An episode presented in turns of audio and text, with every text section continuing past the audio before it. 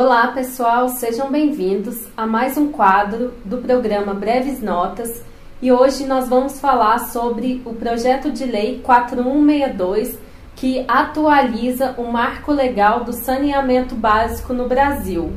Desde o início eu já vou pedindo, se vocês gostarem desse vídeo, deem joinha, compartilhem com seus amigos e se inscrevam aqui nesse canal. Antes de nós entrarmos no tema do vídeo, que é discutir quais foram as mudanças legislativas com a aprovação do novo marco do saneamento, eu gostaria de lembrar da frase do anteministro do Meio Ambiente, o Ricardo Salles, naquela reunião presidenciável que aconteceu no dia 22 de abril e que foi divulgada pelo Supremo Tribunal Federal.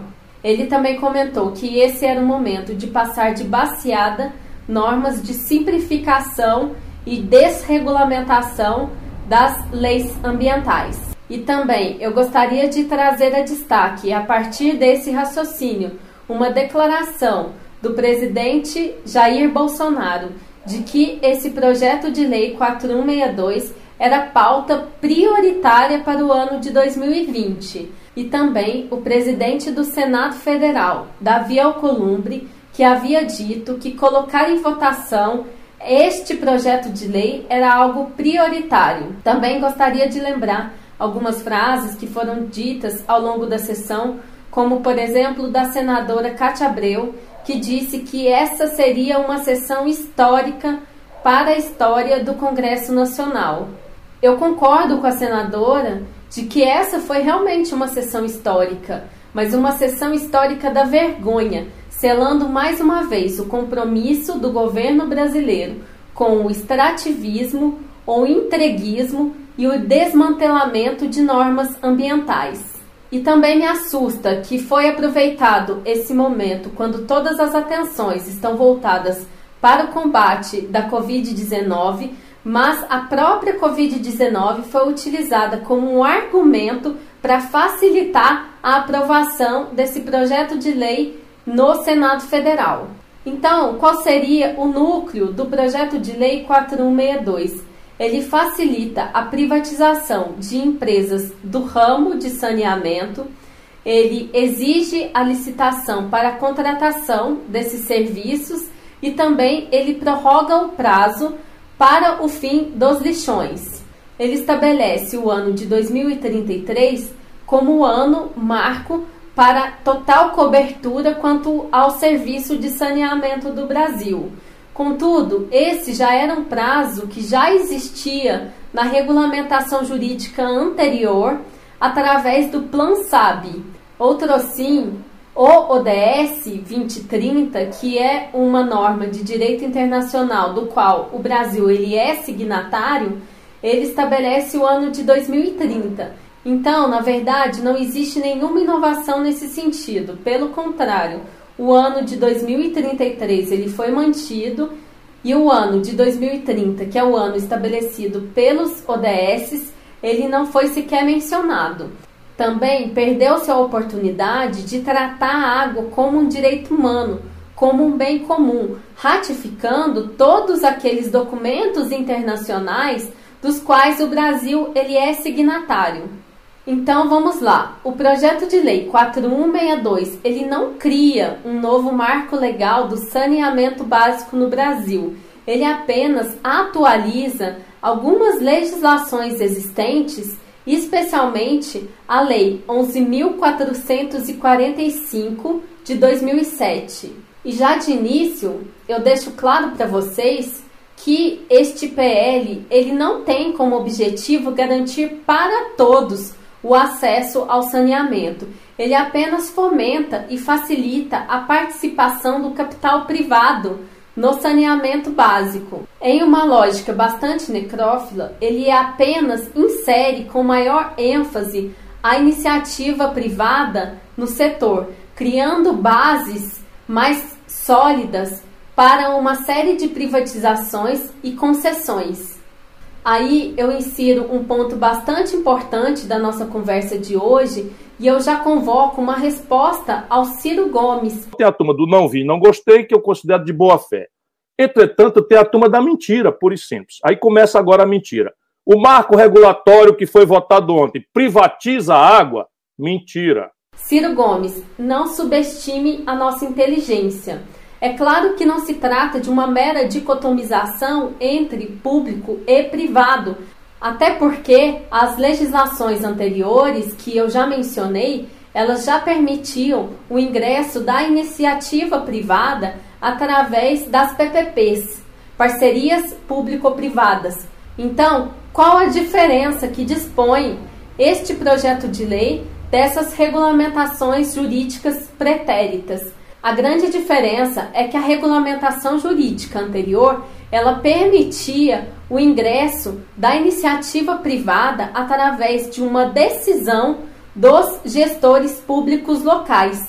Nessa regulamentação jurídica nova, existe uma proibição para que os gestores locais eles possam escolher fazer os chamados contratos de programas que prevêem uma ligação direta e contratual entre os municípios e as estatais ou empresas de economia mista estaduais que atuam no setor.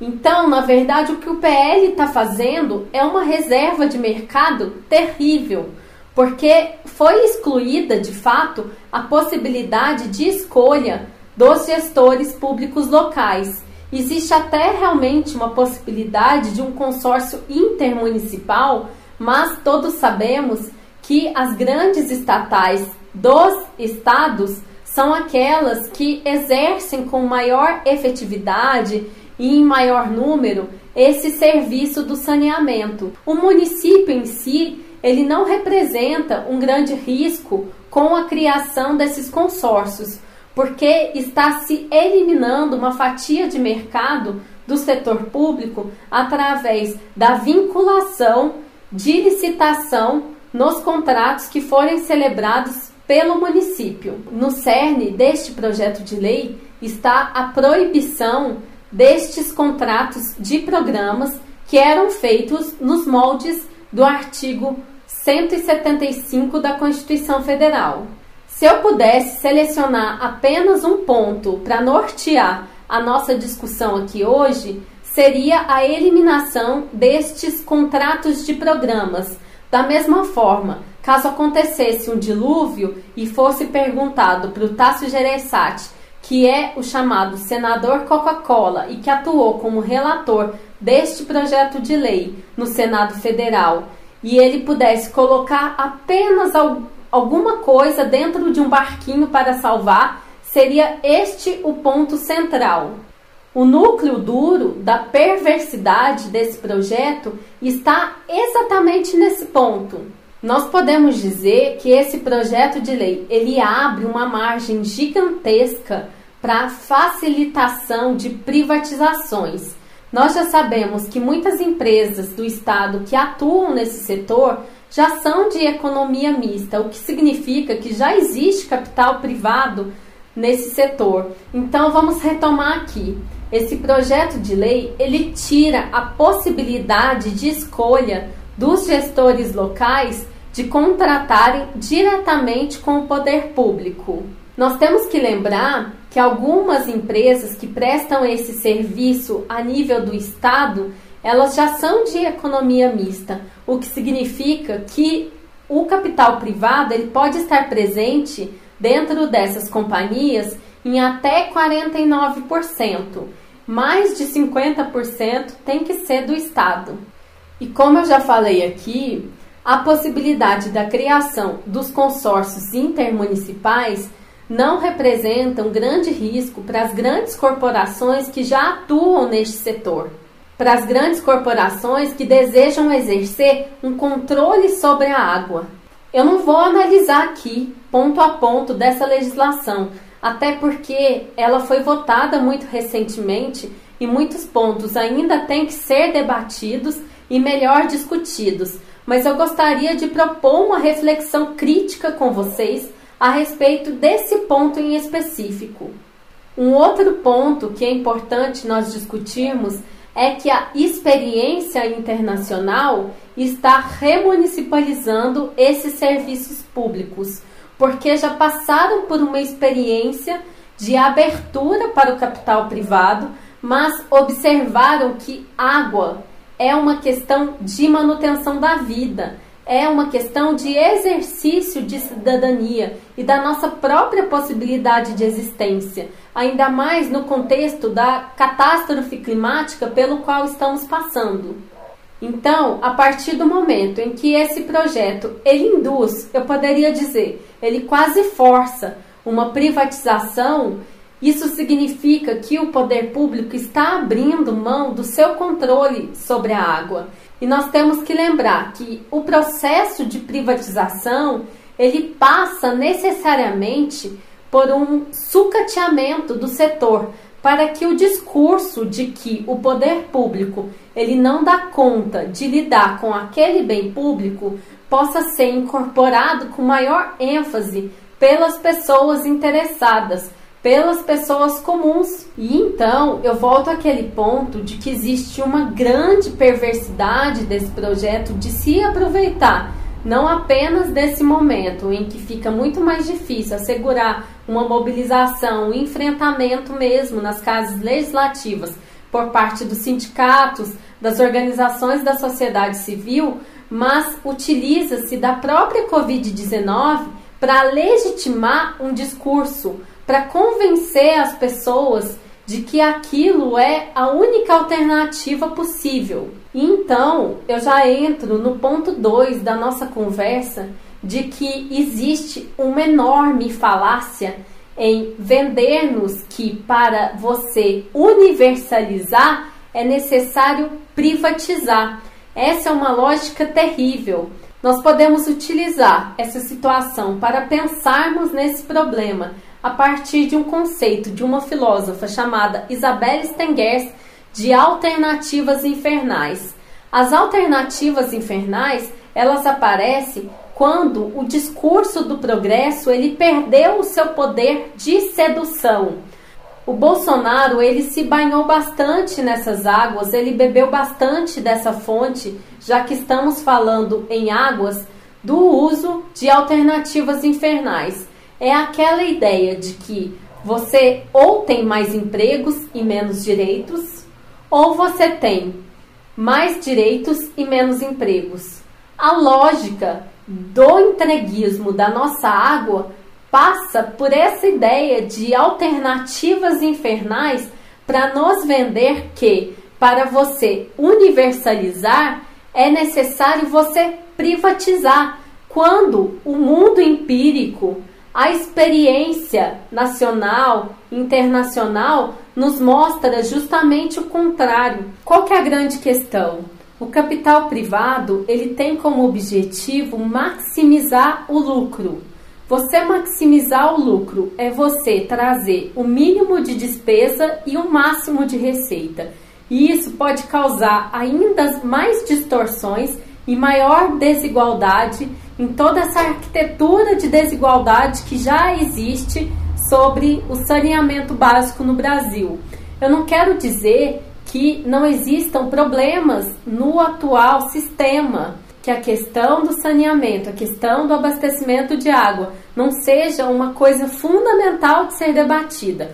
Mas a PL 4162, enquanto uma política pública, ela é uma política pública que é pensada sob uma lógica privatista que, com o decorrer do tempo, vai causar e aprofundar as, des, as distorções que já existem dentro da nossa sociedade, o que é algo bastante problemático quando você pensa, por exemplo, na questão do subsídio cruzado, dos setores atualmente que precisam do abastecimento de água e tratamento de esgoto, que são os municípios menores, o setor rural e as periferias das grandes cidades. Isso não se opera por uma lógica de mercado, uma lógica que, como eu coloquei aqui, quer apenas maximizar o lucro. O que, no mais, o novo marco regulatório ele vai fazer é vender o nosso futuro. É, enquanto política pública pensada pelo capital privado, porque ele vai dar para as corporações o direito do controle da água, o direito de taxar o preço da água. Eu não preciso lembrar aqui da Guerra das Águas na Bolívia, em Cochabamba, quando até a água da chuva ela foi proibida. Houve um grande massacre, um grande número de mortes, que os próximos conflitos que vão vir a eclodir no século 21 tem tudo a ver com o controle da água. Eu não estou falando aqui que não existam desarranjos dentro do nosso plano federativo, do, dentro do nosso pacto, dentro da questão de como é que funciona esse setor. Nós sabemos que dentro desse desarranjo existe o município que é o titular, a União que normalmente é quem financia e o Estado que fica nesse limbo, muitas vezes atuando através dessas estatais. Nós podemos trazer como exemplo alguns casos não apenas internacionais de privatização, como é o caso da Bolívia, mas aqui no Brasil temos o caso de Manaus, que tem uma baixíssima cobertura, cerca de 20%, e que está sendo gerido pela iniciativa privada. Então, quando o mundo inteiro ele está vivendo essa experiência de remunicipalização, o Brasil, indo na contramão, está estabelecendo a necessidade de licitação que nós sabemos a curto, médio e longo prazo vai favorecer a entrada e o controle pelas grandes corporações do setor. Existe um estudo de remunicipalizações entre os anos de 2000 e 2018 que apontam 311 casos de reestatização de lugares que haviam entregado para iniciativa privada. É o caso de Jakarta, na Indonésia, de Berlim, de Budapeste, de Paris e diversos outros exemplos que eu poderia trazer para a nossa conversa. É claro que existem deficiências na atual regulamentação, mas seria talvez o momento de nós nos perguntarmos: será que esses déficits eles foram criados dentro desse projeto de entreguismo que primeiro passa por esse sucateamento? Já encaminhando para a conclusão do nosso vídeo, eu não quero que ele fique muito longo, existem muitas coisas que deveriam ser debatidas sobre esse tema, mas a retirada de autonomia é sempre uma coisa extremamente perversa que devemos questionar.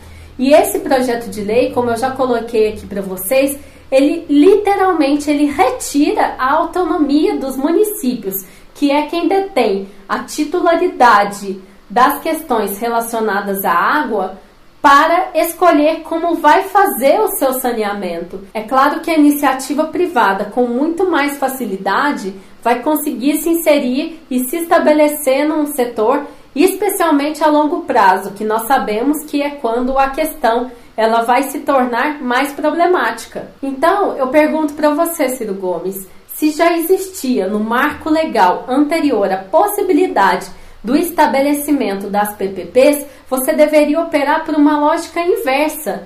Se já existia, então qual a grande questão que está colocada dentro da aprovação deste projeto de lei? A resposta é muito óbvia. Aqui eu não gostaria de entrar com muita ênfase sobre esse ponto, embora eu acredite que existem muitas coisas que precisam ser melhor debatidas. Mas basta vocês consultarem os relatórios que foram vazados da Wikileaks, especialmente envolvendo a Nestlé, para vocês entenderem qual é o grande interesse das corporações em determinar as tarifas e taxas de água, em estabelecer o preço da água. Eles falam na criação de um mercado virtual da água global em que o modelo de preço ideal é o do deserto de Oman. E sim, pessoal, não se trata de uma reafirmação da estereodicotomia entre público e privado. Nós estamos falando de uma luta que é pela vida. E aí, nós deveríamos repensar nesses momentos extremamente importantes e pontuais em que determinadas pautas deveriam ser defendidas com a própria vida Algumas pessoas que se dizem em tese de esquerda estão, na verdade, de um, em um outro campo de forças. Isso tem sim a ver com a manutenção da Amazônia, que provém 20% do nosso oxigênio e detém cerca de um quinto da água doce que passa por todo o planeta pelo sistema de evapotranspiração. E isso tem a ver com o desmatamento na Amazônia, que já cresceu 61,54% nos primeiros quatro meses desse ano, segundo um relatório divulgado pelo INPE, o que é bastante problemático, considerando que o desmatamento e as queimadas no ano anterior foram, no mínimo, alarmantes. E isso tem a ver também com o fato do Brasil ele deter 12% da reserva da água doce disponível do planeta. Na verdade, esse projeto de lei 4162 já era uma tragédia anunciada que já vinha desde muito tempo atrás com a MP 844 e depois a MP 868, que tem um regime bastante parecido com o projeto de lei que foi aprovado. E já existia um PL, que é o 3261, esse sim de autoria do senador Coca-Cola, Tássio Gereissati, só que este projeto de lei ele foi arquivado tendo em vista a aprovação no Senado Federal do projeto de lei 4162. Então, pessoal, nós deveríamos aproveitar esse momento para refletirmos sobre algumas forças políticas que se colocam como oposição ou alternativa ao governo Bolsonaro, que nesse momento vital as forças e os projetos eles se acoplam e eu gostaria de lembrar também que o senador Tássio Gereissati, ele é casado com a Renata Queiroz, que é filha e herdeira do grupo Edson Queiroz, que também é uma grande empresa no mercado de águas. Esses grupos empresariais, eles atuam em conjunto. O Tássio Gereissati, por sua vez, ele é proprietário do Calila Participações, que dentro do grupo Gereissati é uma das acionistas da Solar Coca-Cola. O grupo Solar Coca-Cola, por sua vez, é joint venture no mercado de bebidas engarrafadas. Falar em água, então, exige um olhar sistêmico porque estamos falando de construção da cidadania. Então, para lembrar mais uma vez, as alternativas infernais da Isabelle Stengers, essa é a forma através da qual o poder opera com a redução das possibilidades comunicativas, com a redução de um infinito de mundos possíveis para se pensar na gestão social e coletiva da água em duas únicas alternativas: ou se privatiza e universaliza, ou não privatiza e as pessoas ficam sem esse direito básico. Então, já trazendo a discussão para o lema desse canal, existe sim uma infinidade de sonhos e de mundos possíveis para se pensar no bem viver, que é cuidar do território e da nossa água. Sejamos mais propositivos e menos reativos. Nos guiemos menos pela resistência e mais pela renitência. Uma boa noite a todos.